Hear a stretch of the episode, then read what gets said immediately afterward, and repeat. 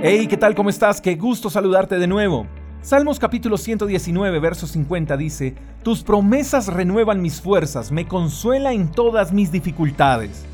Las promesas de Dios no tienen fecha de vencimiento, son eternas. Cuando estamos sin fuerzas para continuar en nuestro caminar, cuando la vida sea compleja, cuando las esperanzas se disipen, cuando la fe mengue, cuando el cielo se ponga gris, cuando las malas noticias te visiten, cuando creas que ya todo acabó y que no hay salida para ti, recuerda las promesas de Dios.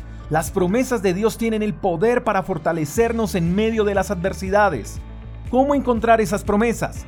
En su palabra, en la oración. Es por eso que leer la palabra de Dios, el invertir tiempo en la oración produce paz, descanso, porque los problemas siempre estarán ahí, las dificultades serán parte de nuestra existencia y entre más difíciles sean las situaciones o entre más compleja se convierta la vida, más necesitaremos de Dios. Necesitas fuerzas, necesitas consuelo. Corre, busca tu Biblia que tienes en casa y antes de leerla, ponte de rodillas y ora a Dios. Dile que necesitas de Él, que necesitas de su ayuda y de su consuelo. Dile que ya no puedes más, que necesitas que te rescate. Dile que necesitas ser consolado. Habla con Él. Él es tu Padre y siempre te está escuchando. ¿Cómo recordar las promesas de Dios?